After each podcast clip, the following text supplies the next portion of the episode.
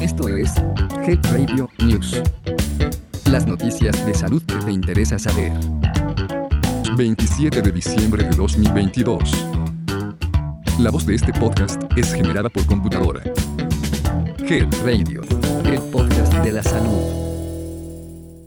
1. El pasado 22 de diciembre México recibió un embarque con 4.9 millones de vacunas, Abdala, contra COVID-19. Abdala es la vacuna cubana contra el COVID-19. El 29 de diciembre de 2021, la Comisión Federal para la Protección contra Riesgos Sanitarios, COFEPRIS, autorizó el uso de emergencia de la vacuna Abdala en México. A las 8 y 35 de la noche del jueves 22, llegó al Aeropuerto Internacional Felipe Ángeles, un avión Hércules, de la Fuerza Aérea Mexicana, procedente de La Habana, Cuba, con un cargamento de 4.907.500 dosis de la vacuna contra COVID-19, Abdala. En el arribo, traslado y seguridad, participó personal de Laboratorios de Biológicos y Reactivos de México, BIRMEX, el Centro Nacional para la Salud de la Infancia y la Adolescencia, CENSIA, y de la Comisión Federal para la Protección contra Riesgos Sanitarios, COFEPRIS, así como elementos del Ejército Mexicano y de la Guardia Nacional con las dosis que llegaron el jueves, y desde el primer embarque que arribó al país el 23 de diciembre de 2020, México ha recibido 198.139.345 vacunas envasadas que han sido provistas por diferentes laboratorios como Pfizer BioNTech, AstraZeneca, Sinovac, el Centro Nacional de Investigación de Epidemiología y Microbiología Gamaleya, quien produce la vacuna Sputnik 5 así como CanSino Biologics, Johnson Johnson, Moderna y Abdala. Si aún te falta recibir alguna dosis contra COVID-19, te recomendamos acudir a los centros de vacunación habilitados para tal fin y mantenerte protegido. 2. De acuerdo con el Servicio Meteorológico de la Comisión Nacional del Agua, con agua, la masa de aire frío provocará temperaturas de entre menos 15 y 5 grados centígrados para decenas de entidades al centro y norte del país, así como lluvias intensas en estados con costas en el Golfo de México. Y como ya es costumbre, el incremento de enfermedades respiratorias, a causa de los cambios bruscos de temperatura, se verán incrementados. De acuerdo con la doctora María Navarro Elizondo, especialista en medicina familiar y comunitaria, el frío es un importante problema de salud, algunas veces algo olvidado desde el punto de vista médico, posiblemente porque sus efectos indeseables no son tan llamativos como los producidos por el calor. Los problemas derivados del frío no tienen un efecto inmediato sobre las personas, y en muchas ocasiones sus primeros síntomas aparecen a los pocos días de habernos expuesto a bajas temperaturas.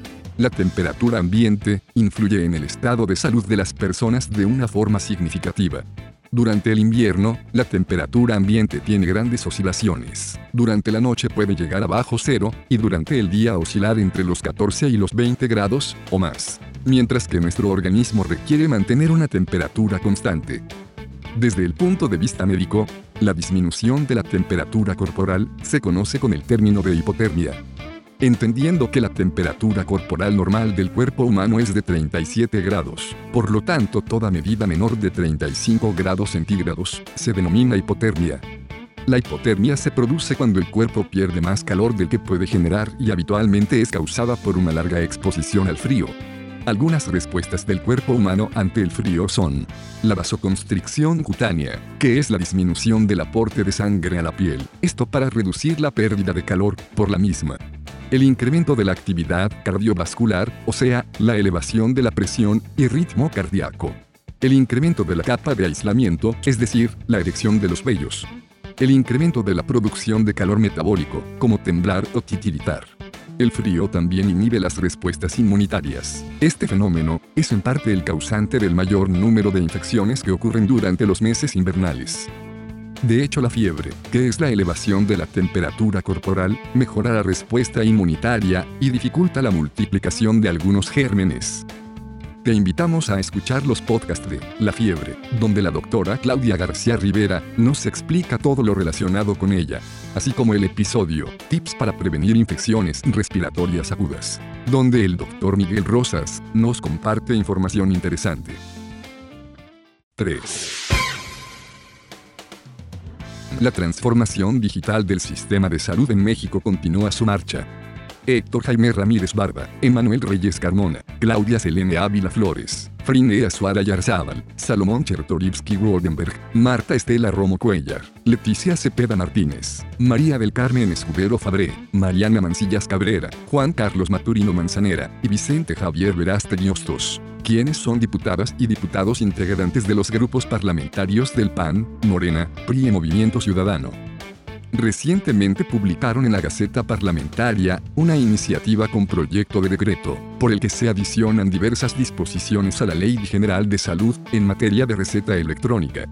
La receta médica es el documento médico legal por medio del cual los profesionales de la salud están legalmente capacitados para prescribir medicación a los pacientes para tratar sus padecimientos. Dichos medicamentos son dispensados por los farmacéuticos. Cada persona que es prescrita por un profesional de la salud recibe una receta médica, la cual de acuerdo a la normatividad vigente, debe incluir la siguiente información. Nombre completo del médico que prescribe, su número de cédula profesional, institución que emite su título, la fecha, domicilio completo del consultorio donde se genera la receta, el teléfono de contacto, así como la firma del médico. Como parte de la prescripción de los medicamentos, se debe incluir información como nombre genérico del tratamiento, forma o fórmula farmacéutica, dosis, presentación, frecuencia y vía de administración, duración del tratamiento, además de las indicaciones para su uso y como información del paciente a incluir, los datos necesarios son nombre completo del paciente, edad, sexo, si padece o no alergias, y cuáles, así como su talla, su peso, su índice de masa corporal, temperatura, presión arterial, así como el diagnóstico médico. Se creía que toda la información anteriormente descrita constituía la manera más segura y eficaz para que las personas reciban o adquieran sus medicamentos. Durante mucho tiempo las recetas médicas han sido generadas principalmente a mano y en papel, e intercambiadas en las farmacias por los medicamentos, dando origen a muchos errores o inclusive falsificaciones. Sin embargo, con el avance de la tecnología y la digitalización de la información, muchos de estos procesos se han eficientado de cierta manera, pero no toda la información está conectada en el ecosistema de salud. Por lo que la propuesta de esta iniciativa propone generar las bases para que todas las recetas que se emitan en México sean digitales o electrónicas, y que puedan ser dispensadas en cualquier farmacia, por supuesto contando con todas las medidas y controles necesarios en cuanto a información, operatividad y sobre todo seguridad lo que al final se convertirá en un elemento benéfico para todos los actores del ecosistema, pero sobre todo en beneficio de todos los pacientes. Así que imagínate, poder llevar tu receta de manera electrónica, tal vez en tu dispositivo móvil, o que puedas acceder a la misma desde cualquier lugar. Te invitamos a informarte a fondo sobre esta iniciativa. Puedes encontrar el link a la publicación en la Gaceta, en el detalle de este episodio de noticias.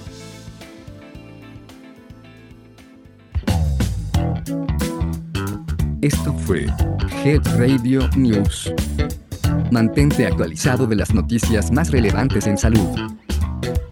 Escúchalas todos los martes en punto del mediodía. Hasta pronto. Health Radio, el podcast de la salud.